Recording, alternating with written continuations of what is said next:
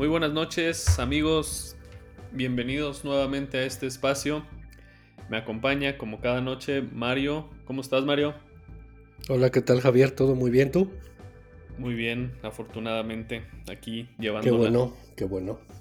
Qué bueno, qué gusto estar aquí en esta noche con todos ustedes. No, al contrario, el gusto es mío.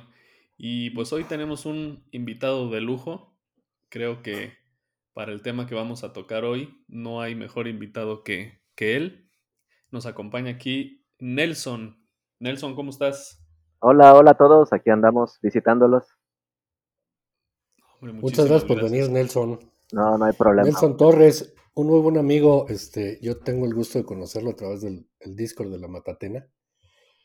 Y es todo un personaje muy activo y siempre este, haciendo presencia para aportar conocimiento, aportar ahí algunos tips y estar al pendiente del, del grupo y de los chavos.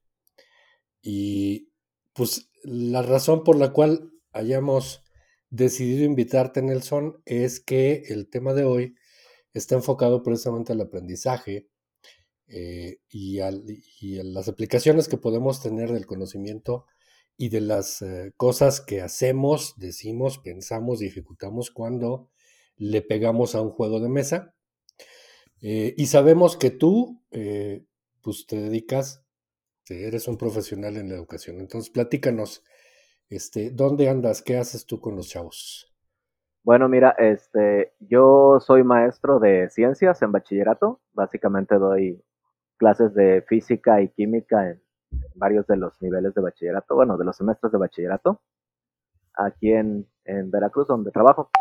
Y pues, en cuanto a ahora sí, este, ya llevo en esto pues, casi 15 años, ya voy a la mitad del camino a la jubilación.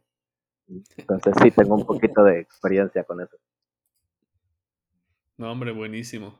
Y qué bueno que, que nos das aquí tu, una breve reseña de tu carrera, Nelson, porque justo el, el, episodio de hoy lo queremos abordar desde ese punto de vista. Como te dijo Mario, ¿qué, qué más allá de la actividad lúdica o recreativa de los juegos? Porque pues principalmente jugamos a juegos de mesa para divertirnos, ¿no? Pero también y eh, mundialmente o, o, internacionalmente se ha considerado en algunos países, no propiamente en México todavía, y no me dejarás mentir, que los juegos de mesa pues son un, una herramienta adicional al aprendizaje, ¿no? A esta labor de, de aprendizaje. ¿Tú, ¿Tú consideras que los juegos de mesa tienen una parte de aprendizaje o tienen ese grado o herramienta para que el alumno ya sea desde edad temprana, niños y adolescentes, como en tu caso, tengan ese, pues ese, ese sentido de, de, aprender o de que puedan aprender algo con los juegos o, crees que son 100% recreativos?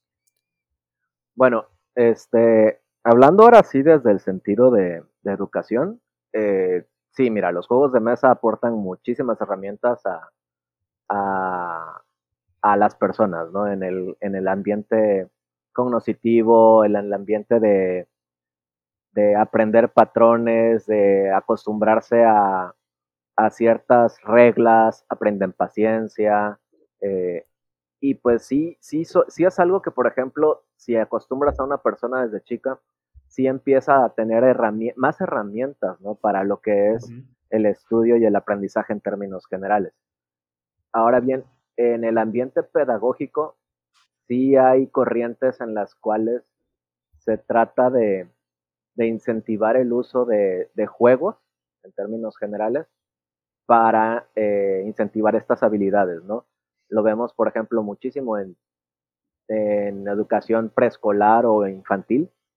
El hecho de que enseñarle a los niños por medio de juegos siempre es mejor que nada más tener a un maestro hablando, ¿no? ¿Por qué? Porque los estás este, involucrando en el proceso, están haciendo algo de forma activa en lugar de ser estudiantes de forma pasiva. Entonces, sí es muchísimo mejor el empleo de juegos de mesa. Oye, Nelson, y me queda claro que eso no se hace. O sea, por regla general eso no pasa.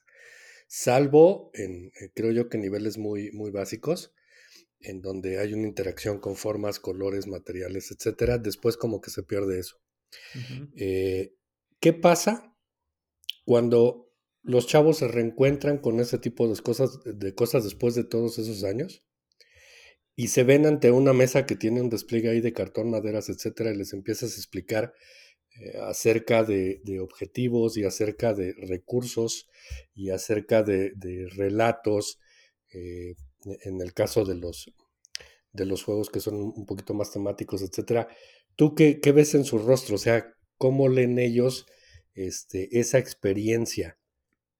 ¿O lo has hecho? ¿Has, jugado con tus alumnos? ¿O les has puesto yo, yo, se lo, se lo preguntaba así tan directo, este, Javier, porque me queda claro que sí, por lo menos a nivel informal, creo que lo has hecho, ¿verdad, Nelson? Pues sí he tenido ahora sí contacto de tratar de jugar juegos de mesa con algunos alumnos.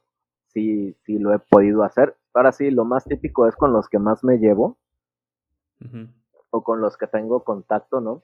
Y sí he intentado, digamos, gamificar mis clases. Emplear el uso de juegos para este, el desarrollo de las habilidades y, el aprendizaje de conocimientos. con lo que me he topado, no lo he podido aplicar directamente en clase porque este, lamentablemente en el sistema de educación que tenemos, eh, tenemos temarios demasiado extensos, ¿no? Y y emplear el tiempo para, este, al final siempre termina sacrificando algo, ¿no? O, o hago, o veo los temas o explico bien los temas, o hago experimentos, o este, o explico más otro tema, o, o me regreso o avanzo, o pierdo a los que saben, o pierdo a los que andan perdidos, a, los que apenas le, basen, le van entendiendo, ¿no? Entonces, siento que sí hay, hay esos pequeños problemas con el sistema de educación. Y, la, y sí, te digo, sí, sí lo he intentado en algunos temas así, pero, por ejemplo, ahorita lo, lo estoy tratando, lo quiero he tratado de intentar, lamentablemente pues, nos pegó la pandemia, pero lo estaba yo tratando de intentar con un par de temas que sí yo lo veía práctico y pues no lo he podido aplicar completamente.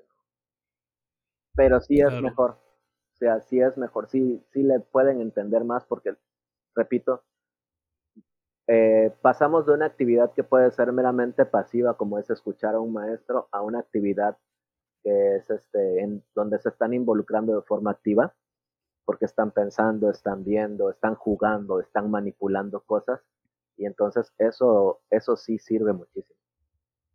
Oye, ¿cómo qué juego eh, pensabas implementar en alguna de tus clases que dijiste que ya tenías pensado hacerlo, pero pues la pandemia no lo permitió? ¿Qué ibas a hacer? Bueno, eh, pensaba yo este, hacer uso de los de algunos clásicos así tipo pick up and delivery, adaptarlos más que nada, ¿no? o, o, adaptar algunos juegos como por ejemplo de tipo este Century o de tipo Splendor, donde tienes que almacenar una cantidad de recursos para obtener una serie de tokens o de cartas.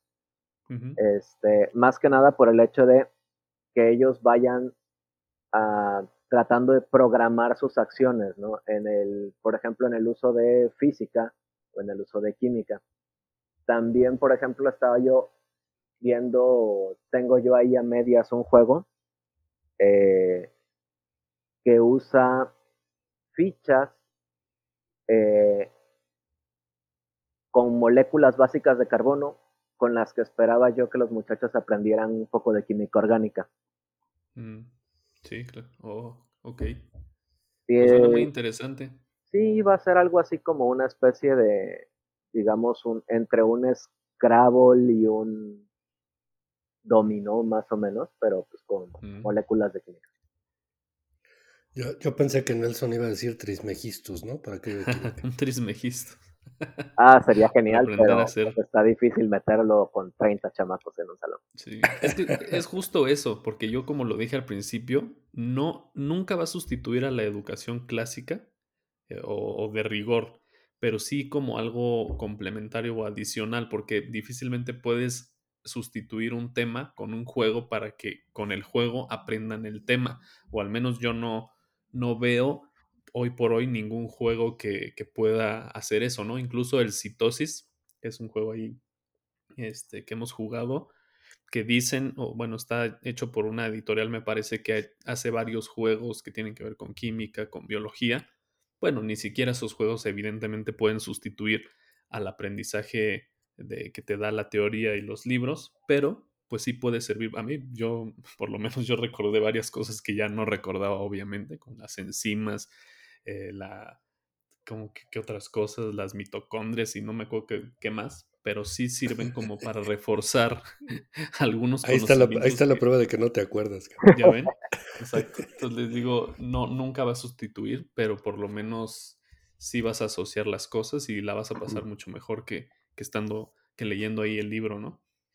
Es que, mm, si me permiten, eh, voy a tratar de salirme de, un poquito de, eh, el ambiente medio solemne que tenemos, enfocándolo a hacerlo esto ya como una charla magistral, ¿no? ¿Qué onda en un juego? O sea, si tú le metes esa capa en la cual lo usas para transmitir conocimiento, además de lo que es el juego en sí, eh, porque acá lo intentamos muy seguido, yo, yo trato de hacerlo. Eh, ¿Por qué? Porque tienes la anécdota, porque tienes el, algo de background de lo que es la temática de un juego. Este, es decir, eh, por poner un ejemplo, cuando se juega, no sé, Clinic. Eh, es muy sencillo decir que tú tienes ciertos tipos de módulos, ¿no? En cuanto a, este, a las especialidades que, que, hay en un hospital. Pero si a, esa, a, ese conocimiento de las losetas asociadas a una especialidad, eh, tú no dices y te quedas solamente en el, ah, pues esta loseta que tiene un corazón y esta loseta que tiene un eh, estetoscopio y esta loseta que tiene no sé qué cosa, sino que te vas un nivel más abajo con quien estás jugando y le dices, ah, este corazón significa este, cardiología. Y en cardiología lo que atiende, es decir, eh, esos pequeños pedazos de, cultura general, este, que no siempre se utiliza, eh, creo yo, de una forma tan valiosa, ¿no? O sea, a veces nos quedamos con cubos rojos, cubos amarillos, losetas azules. Eh, yo creo que cuando te bajas uno o dos niveles a, usar eso como herramientas de, enseñanza Al tema, sobre el tema, exacto, con la gente que está contigo, eh, para, para, brindar enseñanza eh, y, para recibir aprendizaje también, porque no dudo que también el conocimiento de las personas con las que estás en la mesa pues sea, sea valioso y se pueda armar ahí un, una lluvia de pequeños nuevos eh, chispazos de, de, conocimiento, eso es lo que quiero decir, ¿no? ¿Cómo ven ustedes? Bueno, este, el problema ahí es, por ejemplo, eh, los temas, ¿no? La mayoría de los juegos de mesa son temas que no se aplican directamente al aprendizaje escolar sí tenemos juegos que tratan de impartir un conocimiento, como por ejemplo los juegos de, esta editorial de la de citosis y la de clorofila, bueno, que es el nuevo, es la nueva versión. También tienen un juego de, la tabla periódica, este, que se llama Periodic. Tienen un juego este, con base a compuestos que se llama Compound. Tienen un, juego en el que se tratan de hacer elementos químicos que se llama Elements. Eh, sí hay, lamentablemente son muy escasos.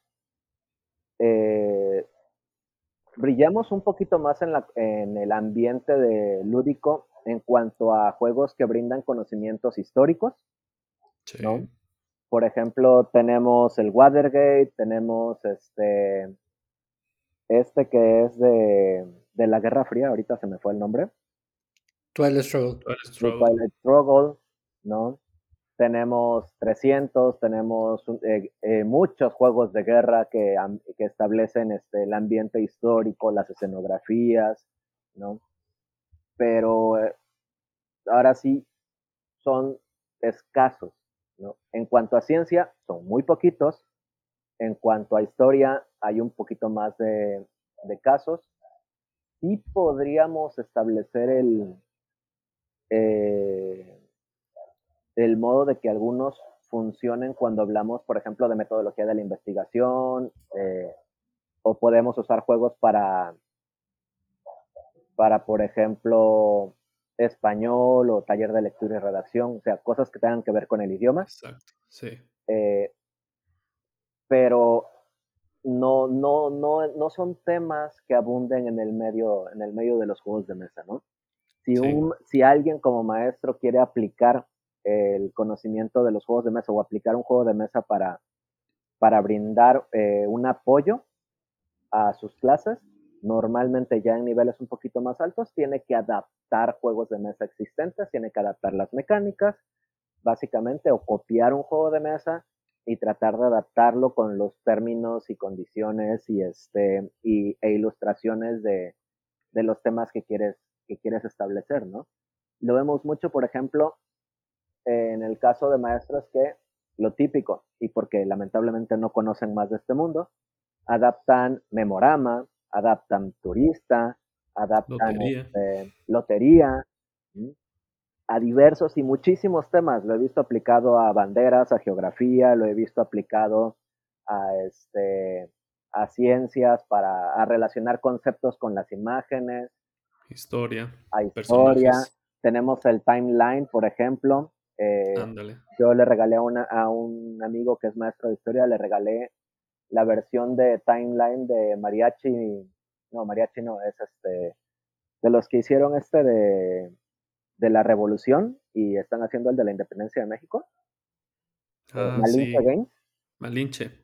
Eh, Malinche Games. De Patria Libre, ¿no? Patria Libre. Y Patria Libre ahorita y tienen este el de la revolución, que ahorita tampoco recuerdo. Tierra y Libertad. Tierra y Libertad que son dos juegos que explican la historia de esos dos eventos en México y tienen uno pequeño que es un tipo timeline de eventos históricos de la revolución que lo daban en conjunto con el Patria Libre. Pero hablamos de que son muy, muy, muy escasos.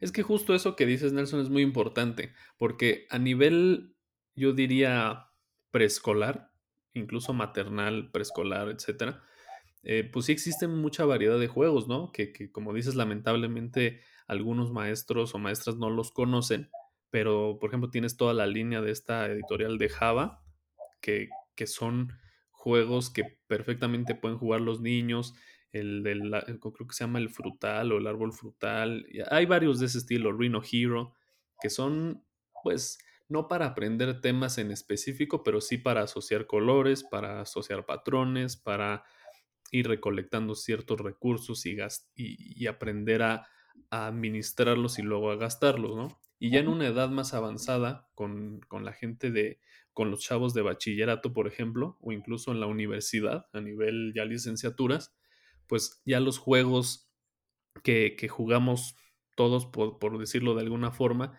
pues ya tienen otro tipo de habilidades un poquito más duras por llamarlas de alguna forma, que van a ir desarrollando. No necesariamente un tema en específico que tengan que aprender, ¿no? Pero pueden con los juegos a empezar a tomar decisiones, analizar problemas, a gestionar recursos, a, pensar estratégicamente, o sea, esta, esta, esta corriente del pensamiento estratégico, de anticipar problemas, exactamente, programar acciones. Exacto, entonces son habilidades que tienes que ir desarrollando ya en la adolescencia y etapa adulta para que en tu día a día, en el trabajo que desarrolles, sea en la profesión que sea, pues tengas esas habilidades que no te las van a enseñar en otros lados. Entonces es muy importante, creo yo, que ahí los juegos de mesa entran y juegan un papel fundamental en la enseñanza de habilidades como análisis de problemas, toma de decisiones, pensamiento estratégico, etcétera. Sí, son habilidades, este, ahora sí, cognitivas, pero no son directamente conocimiento, ¿no? Exacto. pero que son muy importantes en el desarrollo, ¿no? O sea, al final del día. Yo, diría que esas son, mm, perdón, Javier. Sí. Yo diría que esas son las más importantes, ¿eh? Exactamente. O sea, nadie te va a andar preguntando ah ahí este, qué elemento es el. Digo, salvo que te dediques a eso. Pero. Mira, se supone que. Ibas a desarrollar. Se supone que en tu formación Tú tienes que ser bueno en lo que haces. Y todos este, comparten ese, e, esa ruta en todo el, ambiente académico y tu carrera y tu papel al final y lo que sea. Pero todas esas habilidades y competencias, como les llaman, Sí. esas no se desarrollan. Esas son contados los elementos y son los que eh, eh, al final del camino brillan. Los que tienen ese background. Y terminan siendo líderes de proyecto y terminan siendo los que toman las decisiones Así en las es. organizaciones. Y la dependencia no viene directamente de la formación académica en sí, así es como yo lo veo, sino que tiene que ver con el entorno, con la cultura, con la familia, con muchas cosas. Por eso es que yo en un principio les decía, si lo vemos desde el punto de vista exclusivamente educativo que tienen los juegos de mesa, Nelson lo dijo muy bien. Hay muy pocos que se puedan aplicar en, un, en una transmisión de conocimiento específica de un tema. Pero todos, en mi punto de vista, te pueden dar, si los enfocas adecuadamente, un soporte y una formación para eso que decían, toma decisiones. Eh, el ser resistentes a la presión, trabajar bajo presión. El, el poder ser efectivos en, en, la programación de acciones, como decía Nelson. Todas esas, eh, todo eso que compone tus fortalezas, eh, yo creo que te lo da cualquier juego si tú lo enfocas adecuadamente. Este, y de ahí es que yo insista tanto en que eh, eh, para mí, para mí particularmente, eso es lo realmente importante, porque el grueso de los que jugamos o de los que empezamos a jugar hace poco, pues no compramos un juego para que me enseñe cosas, ¿no? No, O, no, o- para que me ayude a, este, a ser un, un mejor doctor o un mejor arquitecto, un mejor lo que sea, ¿no? Los compro para pasar el rato, pero voy descubriendo en medio que voy quitándole las telarañas a, a mi cerebro en muchas de, de- de las este, de los clusters, que tiene por ahí de memoria, de este, de, de, de raciocinio, de poder complementar el, des- el desarrollar una, un- una ruta de acción, un plan de acción, el tener un plan A, el tener un plan B, etcétera. Entonces, Sí, claro. termina siendo una consecuencia. Igual te pasa, pasas con los ojos cerrados, o sea, hay gente que juega mucho y, y juega pues para ganar o para no ganar y ya, no hay una capa más. Pero sí, esa capa para mí, para mí particularmente es importante el poder transmitir, digo, cuando yo juego con, con mis hijos o con, con cualquier persona en línea, etcétera, pues como que tratas de, te- de llevar eso a una charla un poquito más, más este, pues encontrarle carnita no solamente al juego y a la mecánica, sino también de lo que se trata y por qué lo estás haciendo. Sí, si no me equivoco, yo, yo jugué con ustedes Hegemony, ¿no? Ajá, muy buen juego. Entonces, este, cre- yo no soy experto, es más, a mí la política ni me llama así la atención, ¿no? Sí, ¿no? Eh, la política es consecuencia para mí. Sin embargo, está tan bien estructurado que terminamos hablando acerca de eso. Sí, o Entonces sea, yo empecé a aprender cosas. el juego fue un no sabía, detonante ¿no? para una conversación acerca del tema, o sea, sí, Exacto. sí se puede dar. que te enriquecen, ¿no? Sí. Entonces, eh, qué bueno que, te- que- que Nelson está con nosotros porque él puede reforzar y aportar en todo lo que nos ha estado diciendo desde el punto de vista educativo. Pero Y también técnico, acá estamos, y técnico, así es, y, pero también yo, que de eso no sé nada, eh, o sé muy poco, pero pues que soy un apasionado de echarle a las partidas y de estar diciendo el, el fact, ¿no? Me gusta hacerlos, este, primero en el- durante el juego, al inicio del juego, hacer el pequeño plot de lo que se trata y por qué, y ya después en el desarrollo, pues decir, ah, mira, qué interesante, porque efectivamente, o sea, esta mecánica obedece a tal, oye, qué padre, o sea, el- todo el, el amarre que tiene o lo congruente que suena con este, el tema, ¿no? ¿Cómo ven ustedes? Sí, el típico de si está tematizado el juego o está pegado con este, sencillamente, ¿no? A la mecánica. Sí. Por, por eso es que, y qué bueno que lo comentas también, yo, yo tampoco soy mucho de la idea de los temas pegados, ¿eh? O sea, eh, debe llevar un tema y al final del camino, pues todos los juegos llevan un tema. Sí. Por, tan- por tanto, se lo pegaron. Sí. Y el Pero, tema te hace ¿qué? disfrutarlo, pero disfrutarlo y, y vivir la experiencia, o sea, pasarla padre, pero no, no el tema te va a dar necesariamente un aprendizaje, ¿no? Sí, ya el, aprendizaje tú te lo tienes que estar, este, te lo tienes que estar buscando. Digo, puedes, puedes jugar con un, sí, tú puedes jugar con un arqueólogo y, y a lo mejor estoy diciendo tonterías, pero o, con un historiador o no sé qué, puedes jugar juegos del tipo Teotihuacán o Solkin o Bueno, también tienen los que no, no tienen un tema así Pero tú le puedes poner el tema, o sea, si no tiene un tema es porque no intentaron ponérselo. Exacto. Ah, no, es como que un, no es como que un arquitecto te gane en el arquitectos, ¿no? es, exacto, para allá voy, o sea, tema y lo ¿Perdón? para que sea, decía yo que en el caso de los abstractos es más como que agarran el tema y lo ponen para que sea más atractivo el juego, ¿no? Sí, claro. visual Ah, sí, o sea, definitivamente termina siendo un argumento de compra, ¿no? Porque cuántas veces tú te, llama la atención, este, nada más por la referencia visual o la referencia del nombre, este, porque a lo mejor es una de tus, de tus inquietudes o de tus gustos, ¿no? Entonces, pues sí,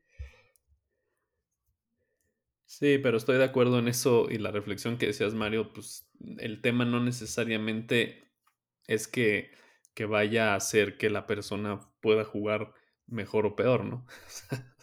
o sea, no, si juegas con un con David Copperfield al Tricerion, pues no, no te va a ganar, obviamente, o sea, solo porque es mago, ¿no? Entonces... Sí, e, es, todo ese juego de fantasía que hay alrededor del tema que todos disfrutamos, eh, que, que yo, como lo he comentado, me gusta muchísimo.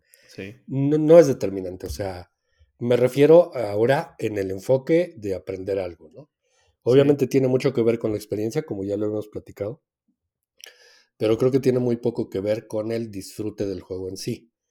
Este, por toda la mezcla y la vorágine de emociones y de, sensaciones que vas adquiriendo durante el juego, forma parte. Este, pero regresando al, al tema, yo considero que de todos puedes aprender de todo, incluso no solamente del tema o de la mecánica del juego, porque esa charla amigable que puedes tener con el que está enfrente también enriquece, ¿no? Y, socializar es rico, ¿cómo ven? Sí, de hecho, pues tenemos, por ejemplo, un... La charla siempre es buena, este... Hay incluso... Puedes usar, por ejemplo, los juegos para personas que son muy, muy calladas, ¿no? Este, para, para que empezara a que socialicen más, para que mira también más opiniones. De hecho, yo tengo un detalle con, yo regresé a los juegos de mesa después de, de haberme alejado de, del mundo durante, de este mundo durante muchos años, porque yo jugué un juego que se llama El Puestazo, no sé si lo conozcan. No, yo no. Eh, ese fue un juego de Kickstarter, yo creo que como de hace 5 o 6 años. En él es, básicamente es un mazotón de cartas, así enorme, enorme, enorme, enorme, que tiene, se divide en dos secciones. Una sección son cartas de trabajos y otra sección son cartas de habilidades, entiendes habilidades entre comillas, porque algunas son beneficiosas y algunas son cosas muy, muy, muy extrañas, ¿no? Y el detalle del juego es que una o varias personas van a ser las entrevistadoras del trabajo y otras personas van a ser las entrevistadas, las postulantes para el trabajo, ¿no? Entonces, de repente agarran y te dicen, ¿sabes qué? Este se están entrevistando para ser vendedores de helado, por ejemplo, ¿no? Y a ti resulta que te tocan una serie de cartas, dependiendo ahora sí de la forma en lo que lo juegues, este, donde agarra y te dice que tus habilidades son eh, que no te pierdas, o sea, eres, este, eres bueno eh, con los mapas, básicamente, eh, que este, sabes hacer malabares y este y que eres bueno con la, bueno para la mecánica, ¿no? Punto. Y a partir de esas cartas de habilidades, de nuevo entre comillas, tienes que argumentar por qué eres la mejor opción para el trabajo. Yo como una, entrevista real, ¿no? como si fuera una entrevista, ¿no? Yo me di una divertida con ese juego. Y fue tanto así de que yo terminé esa tarde de juego este, con mis primos que lo compraron por azares del destino, lo vieron, les, se les hizo bonito y lo compraron. Y yo agarré, fui y lo busqué y lo compré. ¿Por qué? Porque yo daba una clase en aquel entonces que se llamaba este, para escolar, donde el tema era semi-libre. Este, El maestro podía dar arte, podía dar este, talleres de, o sea, de, de dibujo, podía dar talleres de, este, de oratoria, podía dar historia, podía dar algo así, o sea, era muy variado dependiendo, dependiendo de lo que quisieras hacer, ¿no? Y como yo le daba a un grupo de quinto de humanidades, que son personas que quieren estudiar para abogacía, que quieren estudiar esta administración de empresas, puestos gerenciales, yo decía, bueno, ¿qué es lo que les falla normalmente a estos muchachos? Les falla a estas edades y para la carrera que van a estudiar o las carreras que pueden estudiar, no saben hablar en público, no saben exponer, no saben expresar sus ideas, ¿no? Que es algo con lo que me topo mucho. Entonces, mi idea era usar el juego para darles un tipo de taller de oratoria, como una versión básica del Toastmasters, ¿no? Este, para que se expresaran y hacerlo más entretenido, no solamente hacerlo eh, semiformar, sino que ayudarlos de formas graciosas a que se empezaran a expresar y que le perdieran ese miedo a hablar en público. Exactamente, ¿no? Y eso está muy bien porque, como estamos diciendo ahorita, no solo los juegos tienen aprendizajes eh, pues de, de, ciencias o de temas históricos, geografía, eh, español, incluso en habilidades sociales, ¿no? Como estos juegos que estás tú mencionando, son habilidades sociales que básicas que no todo mundo tiene desarrolladas al 100% y lo vemos en muchos lugares, ¿no? Gente que pues le cuesta mucho, no es que no sepan hablar en público, más bien les da miedo hablar en público y como les da miedo, pues se bloquean y entonces no, no lo pueden hacer. Pero eso al final del día es una habilidad que se tiene que ir desarrollando. ¿Y cómo, cómo desarrollarla? Como bien dices, empezando jugando, o sea, empezar a jugar con, con algo para que primero pierdan el miedo y después inconscientemente se den cuenta pues que están desarrollando una habilidad que es la oratoria, ¿no?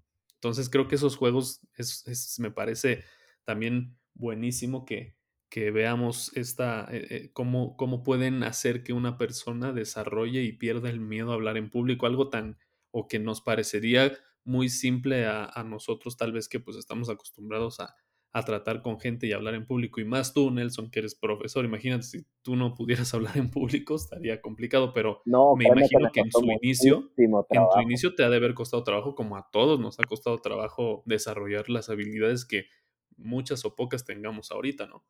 No, sí, imagínate, yo soy una persona en el fondo introvertida, nerviosa, tímida, y, y la primera vez que me paré enfrente del salón de clases, te lo juro que las manos me temblaban, me sudaban, este, tenía yo una sonrisa así impresionante por los nervios y estoy muy nervioso, sonrío luego demasiado.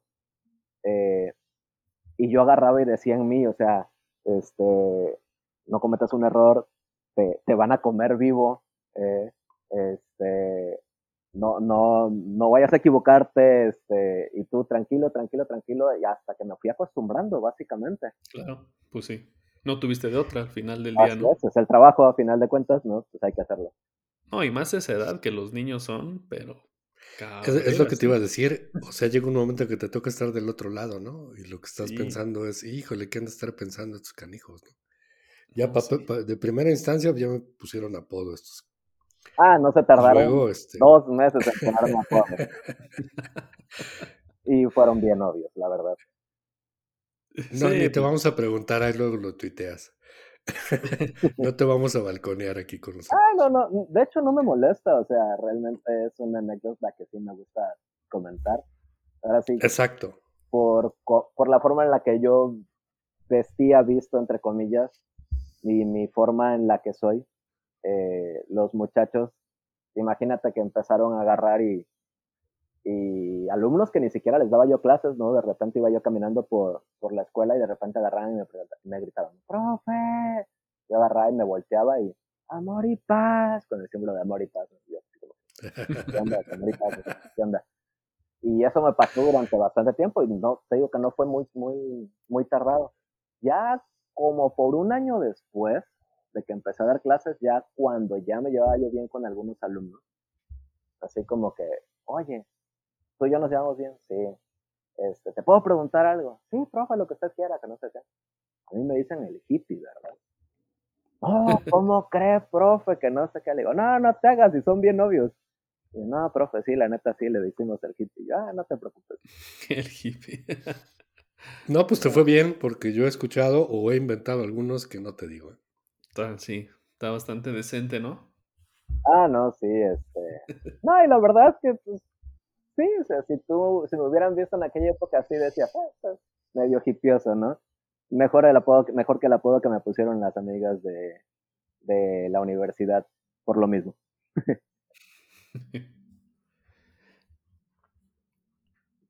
No, pues sin, duda te digo que este tema del, del, aprendizaje de los juegos de mesa o jugar aprendiendo o aprender, aprender jugando, no sé cómo, cómo poder decirlo, pues creo yo que es algo fundamental y pieza importante del por qué jugamos también lo que jugamos.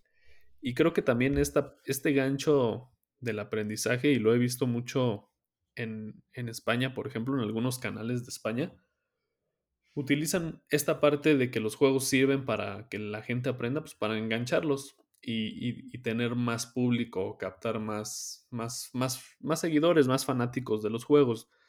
Podría ser, o algunos dicen que, que el darle ese sentido de aprendizaje hace que o se, se traduzca en, en, la evangelización de los juegos, ¿no? O sea, si tú le dices a alguien, oye, vamos a jugar un juego de mesa que no juega, pues en una de esas te dice que sí, o en otra que no. Pero tal vez si le dices, no, y, con, y fíjate que es de esto y lo otro, y le agarran un tema en el que pues pueden aprender. Por ejemplo, a mí me pasó con el citosis, que, que sí más o menos vi de qué se trataba y dije, oye, pues está padre. En una de esas hasta me, me aprendo algo ahí y, y es un gancho también que sirve para que los niños y los chavos se metan a este mundo y bueno, ya después ya jueguen por divertirse y no tanto por aprender, ¿no? Así es. De hecho, de hecho hay una corriente, este, ¿cómo se llama? Educativa basada en, en este, en juegos, ¿no? Eh, más, más, este, más enfocada en educación infantil.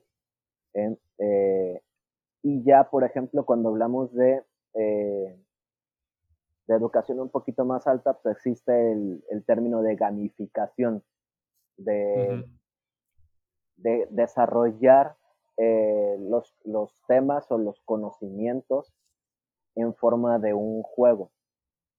Puede ser algo tan sencillo como, por ejemplo, dar puntajes, ¿no? Este, por, por habilidad, por logros obtenidos, ¿no? Eh, hay incluso gente que ha hecho juegos de videojuegos en base a eso. Eh, vas con tu personita como si fuera un, un RPG de un tipo Zelda y vas haciendo quests y las quests tienen que ver con el tema que, que está tratando de explicar el maestro y te van dando premios, ¿no? Te van dando eh, herramientas, te van dando nivel, vas aumentando de nivel, vas obteniendo logros, medallas, trofeos, ¿no? Y, y tan solamente el hecho de, de hacerlo de esa forma, de establecer eh, los logros de una forma más entretenida, eh, hace que las personas se involucren más con, el, con los temas o con el conocimiento o con el aprendizaje de lo que es sencillamente una calificación, ¿no? Porque las calificaciones o los números son estresantes, pero los trofeos y los logros y subir de nivel es interesante, es emocionante, ¿no? Entonces... Estoy de acuerdo. Esa rama, ¿no? Estoy de acuerdo. Y fíjate que ahorita me acordé, este, en toda mi, mi, mi, carrera delictiva, como digo yo, en mi formación profesional, que no se termina nunca porque todos los días aprendes algo. Yo recuerdo que todos los cursos y cada vez que nos mandaban a encerrar alguna, este, incluso las convenciones o, ese tipo de, de, cosas que hacen en, en, las organizaciones, pues además de tener tus charlas y además de tener tus, este, ahora sí que tus eventos magnos y tener tus conferencias y tener sesiones muy particulares de, de tu área de trabajo, también metían juegos, o sea, terminabas con dinámicas, este, había juegos, etcétera. Entonces, era una manera de mantener la atención y el mantener un nivel de, de, compromiso tuyo para con el evento o para con lo, con lo demás, ¿no? Entonces, creo que es un buen recurso para ello, como ahorita lo decías tú. Sí.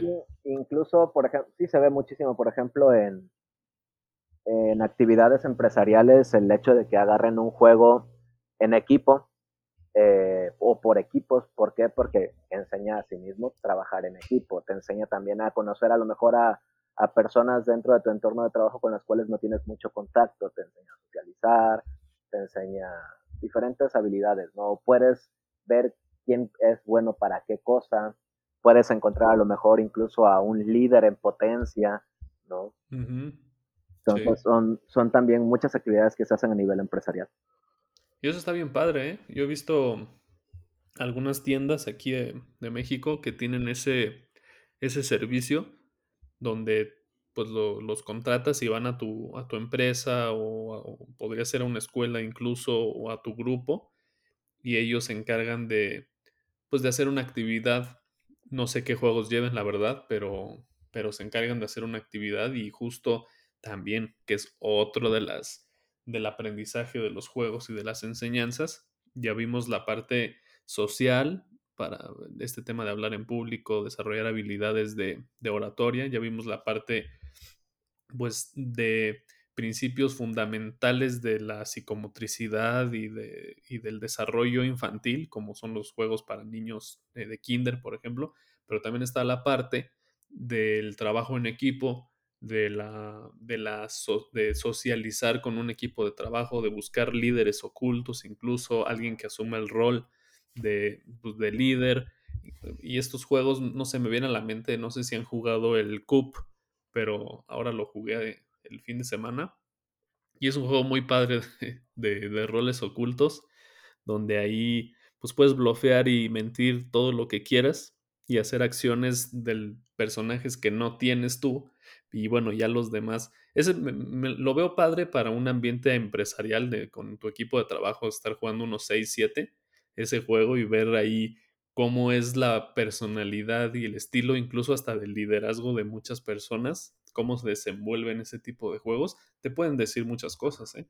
Más allá de la parte, bueno, obviamente sin dejar de perder la parte de recreación y de pasarla bien con un juego, o sea, no, no, tampoco me gustaría que que ese tipo de actividades sustituyera el fin de los juegos, que es divertirte, pero creo que sí puedes también sacar cosas interesantes a ese nivel. ¿Sabes qué? Yo creo que aplica el mismo principio, como ya lo hemos dicho antes aquí, de, lo que es el gusto por la literatura o por la música o el cine.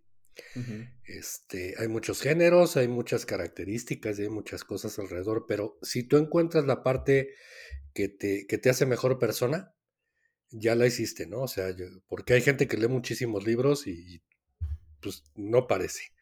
Y hay gente que le gusta mucho la música y tampoco parece. Así es. Este, entonces con los juegos creo que es igual, es decir... Hay gente que este juega mucho y no parece. Ah, exacto, porque, eh, y, quiero ser muy puntual con, la intención del comentario. Eh, yo creo que si ah, eres un buen jugador, eres una buena persona. Y cuando digo buen, buen jugador, no quiero decir que ganes. No quiero decir que seas competitivo y que, y que, y que lo aprendas y que encuentres la, ah, y desenmarañes y desdobles las mecánicas y los principios del juego para, para poder obtener muchos puntos, ¿no? Por ejemplo. Sino simplemente que tú te manejes de una manera adecuada en el momento de que estás en una mesa de juego con más personas. Ya lo decía yo, eh, trabajar bajo presión, el manejarte bien, la resistencia a la frustración, el, tener un trato amigable, el incluso... Eh, respetar. respetar. Este, seguir las reglas. Eh, seguir las reglas. Eh, yo lo llevaría incluso más allá. O sea, hay un, hay un tema desde el deploy del juego en donde tú tomas la caja y la abres y tienes, el primer ejercicio es abrirla con cuidado, ¿no? Y el segundo ejercicio es poner la tapa en un lugar en donde no se vaya a caer.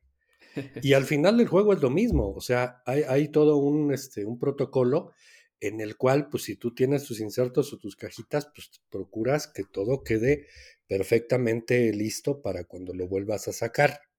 Y ahí aparte Eh, aprendes yo creo que la suma... quién, ¿no? ¿Perdón? Y ahí aparte aprendes quién tiene todo con quién, ¿no? Ah, Sí, bueno, este, es, e- e- ese tipo de, de cosas te vuelven evidente como persona, también ya lo platicábamos aquí, así es. este, que, que, que tienes que ser auténtico y si logras manejarte como eres en una mesa de juego, ya la hiciste, ¿no? Y eso tiene un rebote y entonces vas a ser mejor persona después de que pues, te, te desenvolviste bien en un juego y pudiste socializar y te, te, te conduciste con lo que también comentábamos de que son los principios o que son es la etiqueta, ¿no? Cuando se, se juega un juego. Este, vaya, el mensaje general es ese. Si le pones foco a esos pequeños detalles, pues tienes también principios de orden y tienes también una buena consecuencia de tener en orden tus juegos y de tenerlos limpios y de ser no solamente un, un, un, buen jugador porque ganas o un buen jugador porque obtienes buenos resultados, sino un buen jugador porque te tomas en serio el hobby y lo tienes bajo principios de orden, como lo decía en un principio, ¿no? Sí, este, el hecho de ser un buen jugador, o sea, pues habla también de ser una buena persona, ¿no? De, este, de la forma en la que socializas, la forma en la que haces las cosas, es- la, eh, en la que sigues las reglas, saber perder, saber ganar. ¿eh? Luego mucha gente habla, habla de los malos perdedores, pero yo creo que es peor un mal ganador que un mal perdedor. Sí. Eh, este, el típico, las, tenemos, hay personas, digo, no creo que sean del agrado de muchos, pero siempre, todo el mundo se ha topado con alguien que, que cuando gana te lo restriega en la cara, ¿no? Y así como que, ¿sabes qué? Pues es buen jugador, pero pues ya no quiero jugar con él, ¿no? Y Y lo hablamos en, en uno de los otros episodios, justo eso, o sea, eh, al final el- en la mesa, cuando estás en la mesa jugando, sigue siendo Nelson, sigue siendo Mario, sigue siendo Javier, y no vas a cambiar y, mm, y tu forma de ser, o sea, va a ser un reflejo de cómo eres en el día a día, ¿no? Obviamente también habrá momentos, como decíamos en esa, en esa ocasión, que pues, si llegas enojado, si llegas frustrado, estresado por trabajo, pues también lo vas a reflejar ahí y no hay bronca, ¿no? Pero siempre y cuando pues también hay, haya límites y, y no excedas esa parte donde deja de convertirse en un juego y dejas de divertirte y te empiezas ya a, a enojar y a preocupar por cosas que pues no. Entonces sí, sí To- dice todos mucho de una podemos haber persona. un día malo, ¿no? Claro, pero, pero a lo que voy es, no dejemos nunca, o, o sería el mensaje que nunca eso trascienda, ¿no? Y lo acabamos de ver con estos hechos aquí de, del estadio del Querétaro, pues es, una, es, un, es un deporte que al final es una afición también, y, y, trans, y digamos que trascendió eso eh, y terminó en lo que terminó, pero eso podría pasar en cualquier cosa y también incluso en, en los juegos, ¿no? En un torneo de juegos, imagínate. Este, Es el resultado, es el resultado de la interpretación que, o la lectura claro, que le dan las personas que, sí, que participan de ese tipo de eventos o de ese tipo de gustos, ¿no? Este, hay de todo, sí, eh, y, y a veces pues se, se, se roza en cosas que parecen o aparentemente este, eh, pues pueden ir o pueden no ir, ¿no? Dependiendo de la óptica como, como, como se quiera, como se quiera ver. Este, en el caso específico de los juegos de mesa, y ya lo decía Nelson acerca de los buenos y los, eh, los buenos perdedores, los malos perdedores, y también los ganadores, hay buenos y malos. Este, tampoco podemos ser tan radicales para intentar calificar qué tan bueno o malo sea un, un jugador con el cual estamos enfrente. Yo creo que tenemos que ser empáticos y anteponer y privilegiar el pasártela chingón. O sea, este, claro, creo que cuando encuentras un grupo de juego como el que este, pues ya, nosotros tenemos y, y- y- y los chavos que participan, pues ya sabes que sí, de repente alguno este, tiene alguna muestra de frustración, pero termina siendo parte del disfrute del juego. Eh, sabemos hasta qué momento pegarle a la broma o pegarle al guiño, este, ahí de, de, de hacer este, un, un, poquito de burla, pero todo dentro de la de lo que es la dinámica de una partida. Entonces, este, pues no, no veo yo, eh, eh, no veo pérdida en, en, ese balance. O sea, creo que todo es ganancia.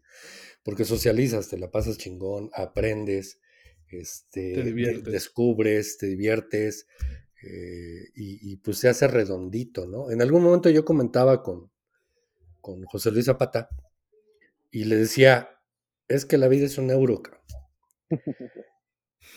y pues viéndolo bien, a lo mejor no es un euro, es cualquier juego. Porque pues igual hay juegos narrativos y la vida tiene mucha narrativa y tienes que estar al pendiente de todos los detalles, tanto visuales como de, cualquier tipo de percepción de tu entorno, ¿no? Y también es un euro porque puede ser un económico en donde tienes que estar gestionando recursos y eso es un día a día de todas las personas sobre todo adultos responsables. Sí. Y, y, también, e, es decir, ahí se va la, la, la, conjunción de cosas que te lleva a ver que los juegos terminan siendo una emulación de la vida, de la vida cotidiana. Entonces, este, ese es el, el, la parte, una de las partes que más me entusiasma cuando puedo, cuando puedo jugar o descubrir un juego. De qué manera puedes tú eh, hacer una, un símil o una equivalencia de lo que es tu día a día en el ambiente profesional, laboral o familiar.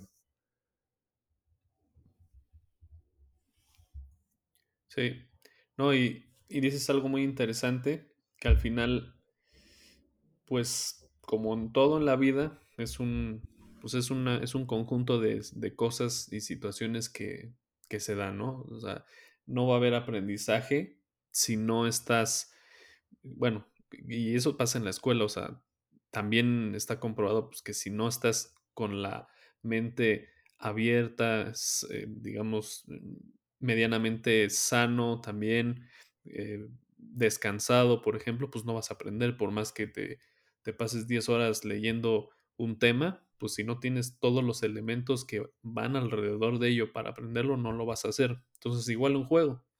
Creo que tienes que pasarla bien, eh, divertirte y sacarle ese aprendizaje al juego, porque creo que el aprendizaje se lo das tú o se lo da cada persona. No, no, no voy a aprender o no considero yo aprender lo mismo que tal vez tú, ¿no? Cada persona le va a dar el justo valor al aprendizaje que le da cada juego. Y, creo y tiene que ver con lo que, con lo que hablamos la otra vez de las sensaciones, ¿no? O sea. Así es, sí. Es decir, Tal vez si no te la pases bien, no aprendes nada, ¿eh? O sea, si el juego no te gustó y no te bloquea tanto, no, no le aprendiste nada. Entonces, de la misma manera como, como te, uno se debería preguntar a, sí mismo, ¿no? O sea, ¿qué, qué sentiste cuando lo jugaste? ¿Qué, ¿Qué te dejó? ¿Qué motivo te, qué, qué, emociones son las que te deja? También de la misma manera, pues, qué aprendizaje te dejó, ¿no? Exactamente. Este, y, eso lo vuelve bien, bien, eh, bien redondito, bien completo, insisto. Es la equivalencia, y perdón que, insiste de esa manera, con cualquier otro tipo de, este, de hobby o de afición, arte, de gusto o de afición. Cuando decides llevarla a un siguiente nivel, pues tratas de encontrarle la carnita no solamente en los colores o en las formas, ¿no? Sino en todo lo demás. Y yo Siempre trato de aprenderles cosas cuando juego con, tengo el gusto de jugar con ustedes o con alguien más, porque pues ahí hay algo valioso, ¿no?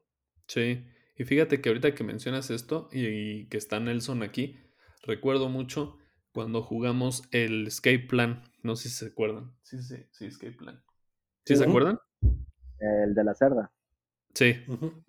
Bueno, yo me acuerdo mucho y es parte, creo, o es el aprendizaje que yo le saqué ahí. Que ojo, ¿eh? No es que yo lo haya ejecutado, pero como dices, Mario, también aprendemos del, con, de los jugadores o de los amigos con los que jugamos. Yo me acuerdo en ese juego que pues nos empezamos a escapar todos de la ciudad. Creo que yo fui el primero y este, ¿cómo se llama? Yo fui el último. Marco, y luego tú, Mario, no y luego no me acuerdo cómo estuvo, pero me acuerdo que lo que sí, que fue el, aprendizaje que me dejó, que Nelson se quedó hasta el final. Y justo, justo lo que rescato de esa partida fue que él supo planificar a futuro y, pensar estratégicamente, pues no en su turno actual, sino dos, tres o cuatro más allá. Y pudo, yo dije, pues ¿cómo le va a hacer, no? No, yo no sabía que tenía tanto dinero para salir, ¿no? Porque ya ves que al final te va costando cada, cada, mucha lana. día, mucha lana, exacto. Pero él supo adecuadamente gestionar su dinero para poder estar más días y sacar más cosas. Eso fue lo que aprendí, ¿no? Que tal vez yo no lo hice, pero es el aprendizaje. Nelson es un mercenario de la planeación. Nelson lo hace muy bien, o sea, Nelson puede ir cinco o seis turnos adelante. Por eso me da miedo jugar con él ya. no, pero son las cosas que aprendes y rescatas de cada uno de los, de los compañeros pues, que jugamos, ¿no? Creo que eso es lo importante. Al pues final del día te este diviertes y aprendes de todo, o sea, y no pasa nada. No sé ni quién ganó, te juro, no me acuerdo, no sé ni quién ganó, pero aprendí eso. Y eso lo Fíjate que ahora, ahora que lo comentas, este, eh, en, un episodio anterior tú, tú, hablabas acerca de que te expliqué mal Hadara. ¿Te acuerdas? sí. Y este, y luego, luego se me revirtió porque este, en algunos momentos, digo, eh, ya sabes que, o saben, que aquí juego con Omar, ¿no? Entonces, eh, de repente él se le escapan cosas, ¿no? Cuando explica los juegos. Él es el que habitualmente es el que lleva la batuta en cuanto al aprendizaje aquí. Y yo a veces no tengo tanta tolerancia con él para decirle, oh, pues es que me hubieras dicho, ¿no? O sea, ¿cuál es la, no me acordaba de esa condición de victoria. Este, bueno, bueno, aquí este, quiero recalcar un detalle. Y es el detalle de que hay diferencias de cómo la gente prefiere aprender un juego, ¿no? O cómo la gente este, prefiere enseñar un juego. Yo, por ejemplo, tengo eh, de mis amistades, que son ahora sí las que estoy tratando de meter en, en, el, en el mundito lúdico, yo tengo un amigo que a él no le importa una explicación de 30 minutos, porque él quiere tener todas las reglas o el juego lo más entendido posible desde el inicio, ¿no? Sí. él quiere saber desde cómo se empieza hasta cuáles son las reglas, cómo se mueve, qué hay que administrar, hasta cómo se puntúa eh, y cómo se gana. Porque a veces también decimos, y hay personas... te sobraron recursos, estos también puntúan y al fin ni lo decimos al Ajá, principio. Y no lo decimos, ¿no? Y hay personas que que no aguantan una, una explicación de 30 minutos. No, la mayoría, la mayoría. Y, prefieren ir el juego, este, ir experimentando y aprendiendo el juego durante la partida. Eh, yo, por ejemplo, ayer, de hecho, este, me topé con un, un, este, un par de personas así en un local que encontré y resulta que estaba el Red Cathedral ahí que me había eludido durante año y medio, no lo había yo podido comprar. Y dije, pues ahora es cuando, y me lo compré. Y había dos personas jugando un, este, un, un LSG, que no recuerdo el nombre, es un LSG raro, este, que nunca había yo escuchado. Y me puse a platicar con ellos, me dijeron, oye, ¿qué compraste? No, pues compré este, no, pues si quieren se los explico. Ah, sí, perfecto. y les expliqué todo lo de cómo empezábamos con el juego. Y ya casi hasta el final les expliqué cómo se puntúa. Ya una vez que ya habían entendido todas las mecánicas, les expliqué cómo se puntúa. Se me había olvidado, este, eh, de hecho les debí de haber explicado antes, porque para la hora de que yo les expliqué ya el juego ya casi lo habían terminado, porque alguien se fue directamente a terminar sus proyectos. Y, y sí, entonces eh, vieron así como que, ah, fallé aquí, a lo mejor puede haber hecho acá, y entonces empezamos a discutir cómo se hubiera modificado la, el juego conforme, conforme se hubiera yo explicado la puntuación final, ¿no? Pero la verdad es que hay gente que sí prefiere tener toda la explicación y sí te aguanta una explicación de 30, 40 minutos. A veces sabemos que los lacerdas son explicaciones casi de una hora. O más, sí. Y, este, y hay gente que no te aguanta una explicación tan larga. Y entonces les tienes que ir dando las pautas por pedazos. Sí, sí. A veces con un jugador medianamente experimentado, un juego complejo, te llevas hasta más de una hora en explicarlo. Imagínate en desdoblarlo para alguien que no es tan, ah. tan, tan avesado en esto de, los juegos este, medianos pesados, ¿no? Entonces, sí, el enfoque tiene que ser diferente, estoy de acuerdo contigo. Pero bueno, hay gente también que desarrolla, volviendo al tema, desarrolla esa habilidad de explicar los juegos, ¿eh? que es una capacidad de síntesis muy, muy importante. O sea, sintetizar las, las reglas y explicárselas a alguien. O sea, esa capacidad de síntesis no cualquiera lo hace. Y por ejemplo, Omar lo hace muy bien y todo lo, o sea, también Axel lo hace muy bien, tú, Mario.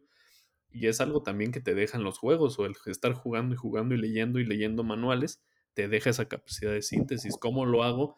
Y también lo vas enfocando al, al público que, que, se lo estás explicando. No es lo mismo explicarle un juego a alguien que ya conoce mecánicas, que ya conoce términos, que ya conoce eh, muchos juegos donde puede asociar ciertos, ciertas cosas a alguien que nunca juega nada. Tienes que explicarle desde qué es un meeple, qué es este, todo. O sea, literalmente todo el juego. Tienes que explicarle términos, mecánicas, acciones, cómo hacerlo, cómo no hacerlo. Entonces esa capacidad también se va desarrollando. No, sí, incluso ya cuando tienes a alguien experimentado, o sea, hay, hay veces que pueden eh, inferir reglas Exacto. ni siquiera que se los hayas explicado, ¿no? Así como que, ah, pues, eh, ah, oye, ¿no, ¿no se puede hacer esto? O, qué pasa si pasa esto? Porque... Eh, eh, eso es lo que te iba a decir. Casi, casi por las preguntas que genera, que te van haciendo, te vas dando cuenta este, qué tan, qué tan metido en esto anda, ¿no? O sea, porque te hacen las preguntas correctas. Con, con la simbología, ¿no? Por, por, ejemplo, ahora que jugamos el Castles of Toscany, venían muchas cosas y, bueno, lo jugué con Mario Nelson y Mario me lo explicó, pero como pues ya teníamos el, el Castillos de Borgoña ya más o menos pues jugado varias veces, ya tenías varios símbolos, varias cosas que ya más o menos intuías que podía pasar, ¿no? Digo, no estoy diciendo que yo se experimentado en ¿eh? nada de eso, pero me refiero a que como conocía previamente algo, ya vas infiriendo que, de qué se trata, pero si no, casi, casi que, te iba diciendo, esto como en el Burgundy pasa tal o cual cosa. Y también te decía, a diferencia que en el, del Burgundy, esto es así y así, es diferente. o sea, ya tenías una base ahí, ¿no? Vas relacionando cosas que también es, es, es un tema de aprender, porque el aprender es ir relacionando cosas que ya conoces con lo que vas aprendiendo ahorita. Sí, mucho del aprendizaje se da en base a la experiencia, ¿no? Este, Asociar. pues, como siempre decimos, ¿no? Eh, eh, se aprende de los errores también. Y si no cometes errores, pues no, no aprendes. Hay, hay muchos, muchas personas que le tienen miedo a los juegos o le tienen miedo a actividades o incluso en las, en las escuelas no quieren participar los muchachos porque temen equivocarse, temen eh, cometer un error, ¿no? Y la verdad es de que yo siempre les digo, no, ustedes díganme, no me importa si se equivocan, yo los corrijo. ¿Por qué? Porque me interesa ver cuál es su línea de pensamiento, porque así puedo ir viendo dónde me tengo que enfocar o a lo mejor este, eh, si tengo que abordar otra cosa de otra forma. Tenía, luego hay personas que aprenden de, de formas extremadamente raras, y sí es un reto a veces encontrar la forma de explicar un tema de una, de una manera de la que alguien lo entienda. No todo el mundo entiende o aprende de la misma manera. Tenía yo una alumna que de la forma más, yo creo que me lo dijo así como de broma un día, me dijo, profe, explíquemelo con chocomiles, porque no le entiendo. Y te lo juro que yo agarré y me quedé así como... En vez de manzanas, con chocomiles. Sí, sí, con chocomiles. Y yo me quedé así como que, ¿cómo diantres le voy a explicar a esta niña este tema con chocomiles? Y pues se me ocurrió una forma. Le dije, mira, imagínate que el chocomil, bla, bla, bla, bla, bla, y lo haces así, así. Ah, pues esto es esto, y esto es esto, y esto es esto. La mezcla homogénea y heterogénea. Ajá, o sea, temas de esos, ¿no? Y así como que, ah, profe, ya entendí. Yo, ah, gracias. Y después Para que vean que sí me acuerdo de mis clases, ¿eh? Y después de eso era, era cuestión de, este, ¿ya entendieron? Sí, y ella levantaba la mano.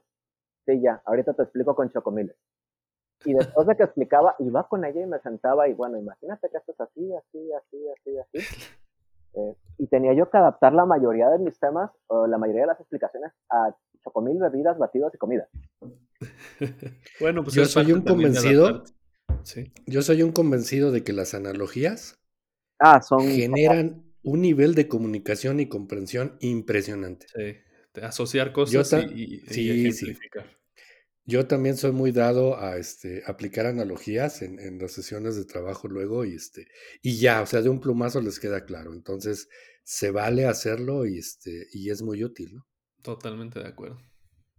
Pues bueno, estos, sin duda, creo que este tema del aprendizaje da para muchísimo.